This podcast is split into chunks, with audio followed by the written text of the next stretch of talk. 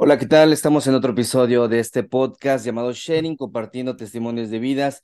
Y el día de hoy estamos con un gran hermano, Marino Restrepo. Bienvenido, ¿cómo estás, hermano?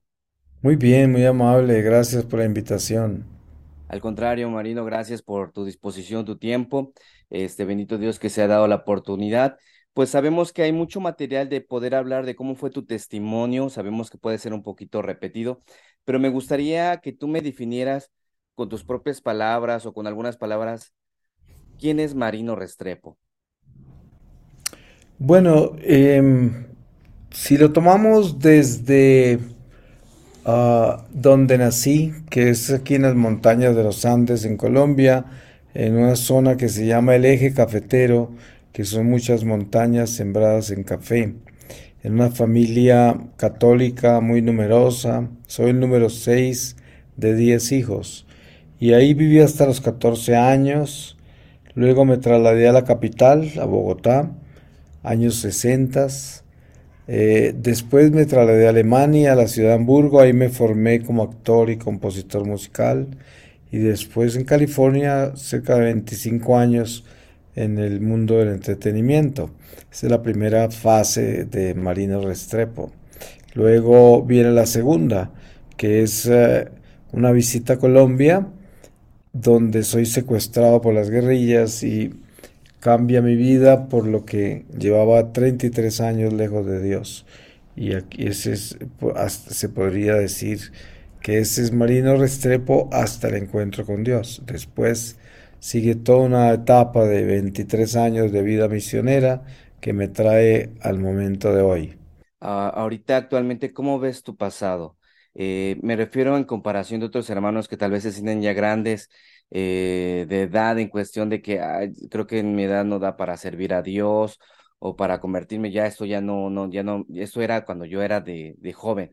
¿Tú cómo ves ahorita tu pasado, hermano? Pues el pasado es una escuela, ¿no? Yo pienso que el pasado tiene dos opciones, o lo purifica uno o lo corrompe, ¿no? El pasado es una oportunidad para enmendar las cosas que se hicieron mal y para crecer en las que se han ido haciendo bien.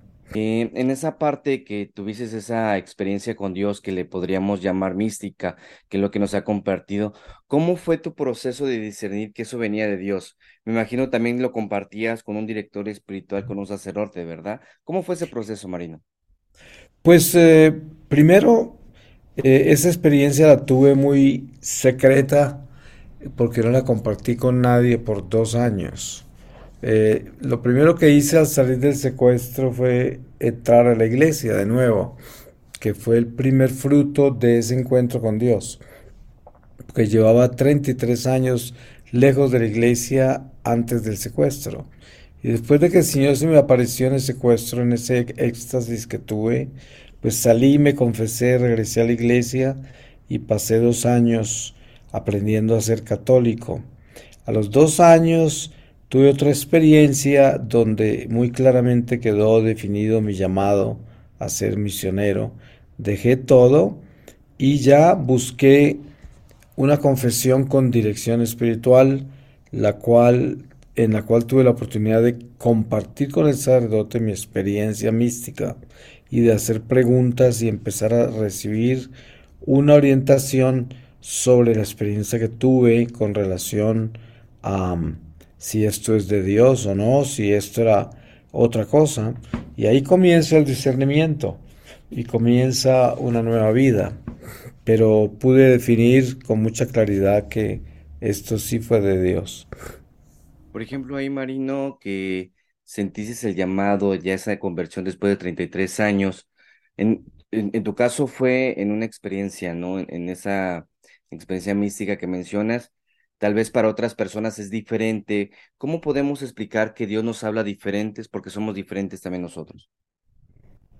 Pues yo pienso que la experiencia de Dios es muy personal. Cada persona, así como Dios hace todo único y no se repite en nada, ni siquiera en una hormiga, eh, así nuestra relación con Él como personas espirituales, como criaturas de Dios, sobre todo como católicos, que somos pues el pueblo escogido del Señor.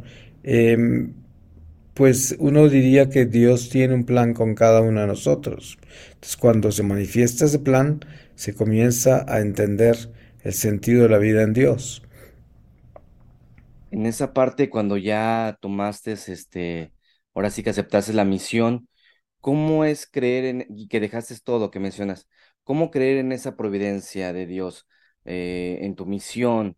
Porque dejaste la, o, cómo, cómo nos comentas, dejaste de trabajar, ¿cómo fue toda esta parte? ¿Estás 100% en la parte de la misión? Sí, hace 23 años que dejé mi carrera artística, mi carrera profesional, em, y entré en la misión por un llamado que el mismo Señor me hizo, y entré con esa confianza de que es Dios quien me está llamando y Él es el que me va a cuidar. Y yo me dediqué únicamente a la misión, a viajar por el mundo, y el Señor siempre me ha cuidado. Siempre ha sido la divina providencia que ha cuidado de mí y nunca me ha faltado nada, hasta el punto que esto ya es algo absolutamente natural, no es algo que no es cuestionable, es algo que se da, se da siempre. Perfecto. Eh, ahorita en esta misión, ¿qué es lo que ha sido más difícil en la evangelización que estás? ¿Qué es lo que has visto? En, en, me- en- yo sé que hay diferente realidad en cada país, pero ¿qué es lo que te ha tocado más difícil? Que nos pusieras como Eh, ejemplo. el estado del clero y el estado de la vida religiosa, la superficialidad, eh, también la escasez de espiritualidad, muy, muy triste, ¿no? Muy difícil de, de aceptar eso. Podríamos decir que una de esas eh, cosas que mencionas es lo que el hombre ahorita está como, o que ha sido una debilidad más común que has visto, ¿verdad? En, en forma general. Eh, lo que te acabo de mencionar, Así es. Sí, sí, sí, eh, así es, es, es universal, em, desafortunadamente así es. Hay casos excepcionales, ¿no? Es, países como Croacia, Polonia, eh, incluso las, el catolicismo, que podríamos llamarlo relativamente nuevo, como el, el, el del Lejano Oriente, Vietnam, Corea, em, Filipinas, no, Filipinas no, pero Vietnam, Corea, Malasia, Indonesia, esos países de repente tienen eh, algo mucho más espiritual, ¿no? Entonces eso siempre da más esperanza. Amén. ¿Cómo fue que, eh, porque hay, una parte de peregrinos que se llama peregrinos, ¿cómo fue que le pusiste el nombre? ¿Cómo fue ese, ese discernimiento? Em, Cuando el Señor se manifestó ya los dos años después de que salí del secuestro, y yo pues no tenía ni idea que yo tenía un llamado para la misión, y tuve una manifestación del Señor donde con mucha claridad me mostró la misión, entonces eh, un día estaba componiéndole una canción a los santos ángeles, y en esa canción, antes de comenzar a escribir, a cantar la canción a los ángeles, salió peregrinos del amor. Entonces aquí se estableció con mucha claridad que ese era el nombre que Dios quería que le diera la misión. Ah, ok. Em, como en tu historia, en tu parte familiar, eh, como tú dices, todo se ha dado por que lo ves natural. Eh, ¿cómo, ha- cómo se ha manejado la parte de la familia, de los hijos? ¿Cómo, cómo se ha manejado en esas áreas de tu vida? Bueno, cuando yo eh, regresé del secuestro, eh, ya tenía pues una edad en la cual mis hijos, yo me casé muy joven, a los 20 años, entonces mis hijos ya estaban adultos, independientes, graduados de universidad. Por el lado de mis dos hijos que viven en California, em, pues simplemente yo les testifiqué, les compartí mi testimonio de lo que me pasó en la selva y ellos me apoyaron, ellos eh, siempre han sido un gran apoyo en todo el tiempo del- de, de esto, de mi vida misionera. Y el resto de mi familia eh, sabe, pero yo he vivido muy lejos de mi familia en Colombia porque yo me fui de Colombia muy joven y realmente nunca volví a tener una relación estrecha con mi familia. Mi familia se convirtió en mi esposa, mis dos hijos. Mi esposa murió de cáncer como cinco años antes del secuestro, en el año 92. Entonces, en realidad, el manejo al nivel familia de mi nueva vida ha sido con mis dos hijos. ¿Qué nos podrías decir para, para, para que eh, realmente nos motivemos? Bueno, yo sé que es, que es como que, como todo cristiano católico, es un deber estar en gracia, ¿no? Pero hay veces que no entiendo, o tal vez por la ignorancia de que no sabemos como que ese, ese, ese estado para que realmente pues estemos bien con Dios, ¿cómo, cómo serían como que los pasos eh, a seguir, si se podría decir de esa manera? ¿Y cómo sería para motivarnos, ¿no? De, eh, de estar en gracias. Pues yo pienso que uno tiene que tomar una decisión muy seria como católico de que uno realmente cree en Dios y le quiere obedecer, ¿no?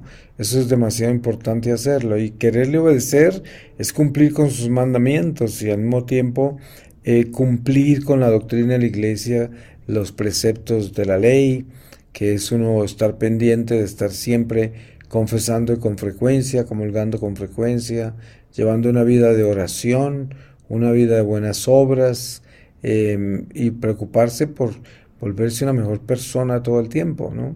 Eso sería una forma firme de caminar la fe. Oye, Marino, ¿y te han también llamado como para a tener también este apoyada a otros hermanos para una dirección, para un pastoreo en, la misión, o solamente te dedicas a platicar de tu testimonio fielmente en esa misión?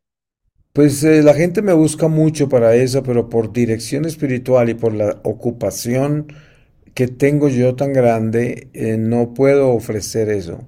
Entonces no lo he podido ofrecer. No Ah, tengo tiempo. Oye, Marino, y ahorita actualmente, ¿cómo ves que esté avanzando esa, esa cultura de la nueva era que lo ven todo normal en estos tiempos? ¿Cómo ves que está avanzando? ¿Está avanzando muy rápido? ¿Es parte de los tiempos que estamos viviendo? ¿Cómo lo has visto? Pues lo que pasa es que el relativismo y todos los sismos que trae, como el orientalismo, el ocultismo, eh, y todo esto que envuelve em, el culto a las cosas del mundo, de la creación, eh, al demonio, em, todo esto es lo más antiguo que hay, ¿no? Es, mucho más antiguo que el cristianismo, porque viene del pecado original y las tendencias del hombre a la idolatría, ¿no? Em, entonces esto seguirá hasta el regreso de Jesús y será algo terrenal, algo que pertenece a la tierra, que es, que es parte del hombre y la naturaleza, el hombre y la creación, el hombre sin Dios, o el hombre sincretizado, que es el hombre que cree en Dios, pero no le obedece y se sincretiza, que lleva, eh, em, se une a toda clase de creencias y cultos por conveniencia, por superstición, por avaricia, por ambición. Entonces esto es como un mal natural, por decir así. Oye, Marino, ¿y tú sí ves necesario que cristianos católicos se metan aún más en la parte de la política? Pues yo pienso que la profesión de un hombre católico eh, está siempre, si estamos hablando de hombres católicos que tienen conciencia de fe, si un hombre así eh, encuentra que puede hacer un buen servicio en la política, pues es un elemento importante porque puede ser muy beneficioso para la comunidad cristiana, para mantener un apoyo y una defensa a la iglesia y al cristiano en sí, los valores, la moral, dentro del sistema político de la sociedad. Eh, en ese, en ese aspecto me parece muy bien. Ahora, si el político católico se vincula a la política, pero dentro de sus ambiciones políticas ya no tiene integridad a su vida cristiana, eso ya no está bien, que es lo que vemos mucho en estos días, ¿no? Oye, Marino, y este, ¿qué le podríamos decir a aquella persona que ha tomado la decisión de servir a Dios, de mantenerse en gracia, que busca estar activo en los sacramentos, pero entre más se acerca, más tiene dificultades, más tanto económicas, familiares, eh, y, se desanima o existe como una parte de decir tirar la toalla?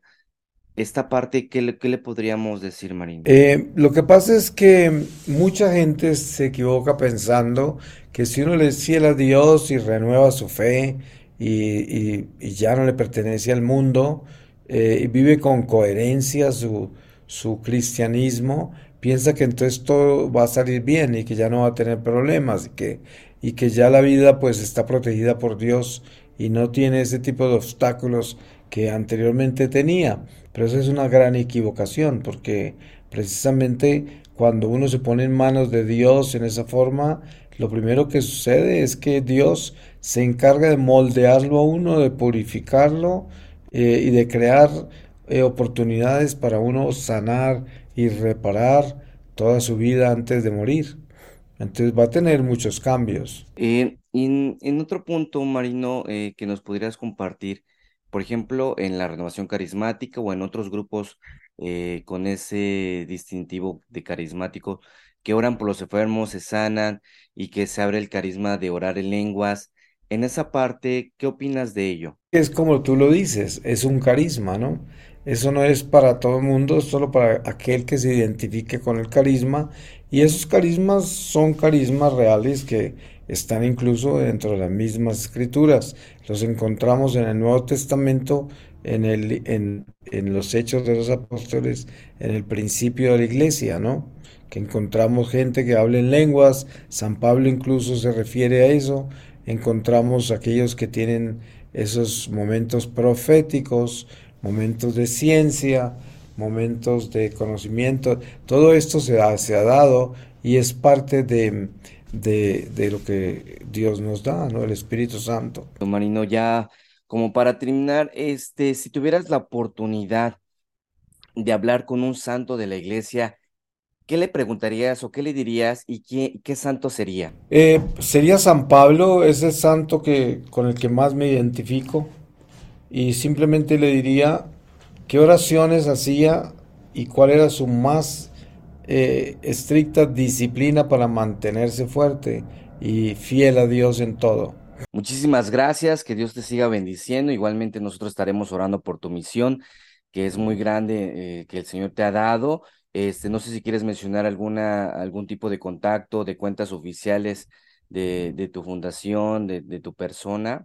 Pues mira, primero que todo les quiero contar que voy para México mañana oh. y voy a tener una misión que está en mi página web, que es www.marinorestrepo.com que, y también Peregrinos del Amor, ¿no?